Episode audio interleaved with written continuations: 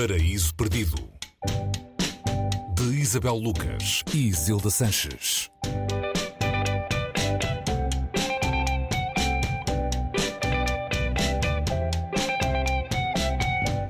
Olá, bem-vindos ao Paraíso Perdido. Hoje falamos da Língua Resgatada de Elias Canetti, é uma edição da Cavalo de Ferro. Elias Canetti é um escritor, filósofo, ensaísta, dramaturgo também, é de origem búlgara. No final dos anos 30 mudou-se para a Grã-Bretanha, fugindo da ameaça nazi. Acabaria por se tornar cidadão britânico nos anos 50. Ganhou o Nobel da Literatura em 1981, pouco depois de ter escrito o livro de que hoje falamos, que foi escrito em 1977. Olá, Isabel. Olá, Isilda. Esta Língua Resgatada é um livro autobiográfico, mas aprendemos mais coisas além da história do seu autor.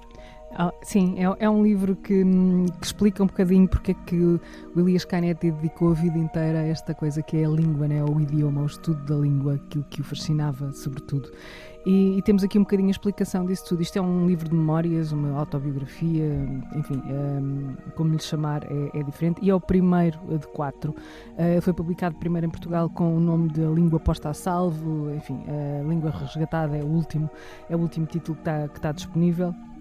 E aqui neste, neste, primeiro, neste primeiro livro viajamos pela infância do, do, do, do escritor, que, como tu disseste, uh, ganhou o Nobel em 81. Ele morreu em 94 e temos a última, a última parte deste livro, só para percebermos qual é a fase da vida de que ele se ocupa, termina em 19, vou só aqui certificar, mas acho que é 1921. Portanto, temos aqui os primeiros anos, uh, a infância e a juventude de um homem que cresceu no meio de muitas línguas. Ele faz parte de uma família sefardita da Península Ibérica, que foi para, para, para, aquela, para aquela parte da Europa, como aconteceu com muitos. Com muitos Poderia pedir nacionalidade agora? Sim, exatamente, poderia pedir nacionalidade, estava, poderia ter sido dada.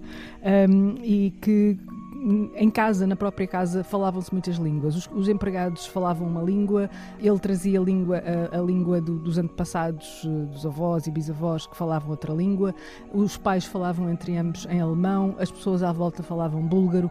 Portanto, ele cresceu no meio desta, desta Babel, não é? E a partir daí foi, foi, foi se desenvolvendo. E é, é curioso, se calhar, ler aqui a primeira o primeiro parágrafo do, da primeira parte deste livro, que, que, se passa precisamente na cidade onde ele nasceu, que se chama Rutschuk, eu não sei se estou a dizer isto bem, mas fica nas margens do Danúbio, e ele chama-lhe mesmo a minha lembrança mais antiga. A minha lembrança mais antiga está pincelada de vermelho. Sai por uma porta ao colo de uma rapariga, o chão diante de mim é vermelho e à esquerda há uma escada para baixo que é vermelha também. Do lado oposto a nós, à mesma altura, Abre-se uma porta e avança para fora um homem sorridente que se dirige para mim. Avança, mesmo até junto de mim, detém-se e diz-me: Mostra a língua. Eu deito a língua de fora. Ele vai ao bolso, tira um canivete, abre-o e põe-me a lâmina mesmo juntinho da língua. Diz ele: Agora vamos cortar-lhe a língua.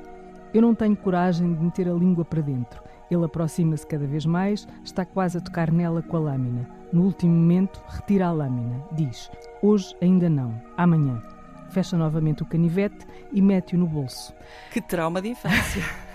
Não sei se podemos ver aqui muitos sinais, não é, do que é que esta, do que é que esta imagem, esta primeira imagem, ou aquilo que ele acha que é a primeira imagem de, de que se recorda, pode ter a ver depois com o resto que foi a vida dele, não é? A hipótese de ficar sem língua pode representar também a hipótese de ficar sem fala, não é? Uhum. Portanto, e toda, toda a paixão que, que ele depois dedica a, esse estudo. Ele, ele, foi sobretudo, destacou-se sobretudo pelo ensaio, mas escreveu um romance que é, um, é um, considerado um dos, um dos, grandes romances uh, uh, daquela época, daquela, e, e, e, daquela, daquela parte do mundo, é chamada Mitteleurope, é? ele, ele cresceu ele, ele, passou grande parte do tempo na Áustria, quando, quando começou a Primeira Guerra Mundial, ele estava na Áustria, depois viveu na Suíça, passou, como tu disseste, depois para a Grã-Bretanha e para o Reino Unido, e é a partir daí que ele olha essa, esse mundo uh, que o formou.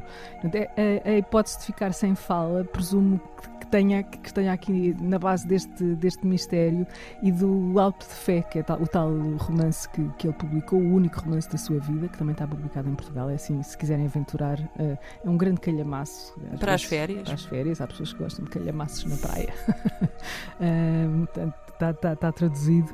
E, e, e, é, e, é, fascinante percorrer estes primeiros anos do, do, do, do Canetti, porque também se percebe uma Europa em transformação, aquela parte do mundo completamente em transformação, a maneira como uh, os momentos trágicos da vida dele também têm a ver com parte do que aconteceu nessa, nessa Europa, a mãe que na altura pouco, pouco antes uh, da guerra, da Primeira Guerra Mundial, decide sair da Áustria, onde viviam então, porque achava que o que vinha ali não era muito bom. Estes consequentes desenraizamentos também, não é? O que é que provocam na cabeça de uma de uma de, de alguém que está a crescer? Uma boa porta de entrada para conhecermos a obra do Canetti, se ainda não for. lado mais íntimo, é, é? verdade. íntimo. A língua resgatada de Elias Canetti, edição da Cavalo de Ferro, numa tradução de Maria Hermínia Brandão, foi a sugestão de Isabel Lucas hoje no Paraíso Perdido. Obrigada. Isabel. Até Obrigada, para a semana. Isilda, até para a semana. Antes de férias, não é? É, é a última.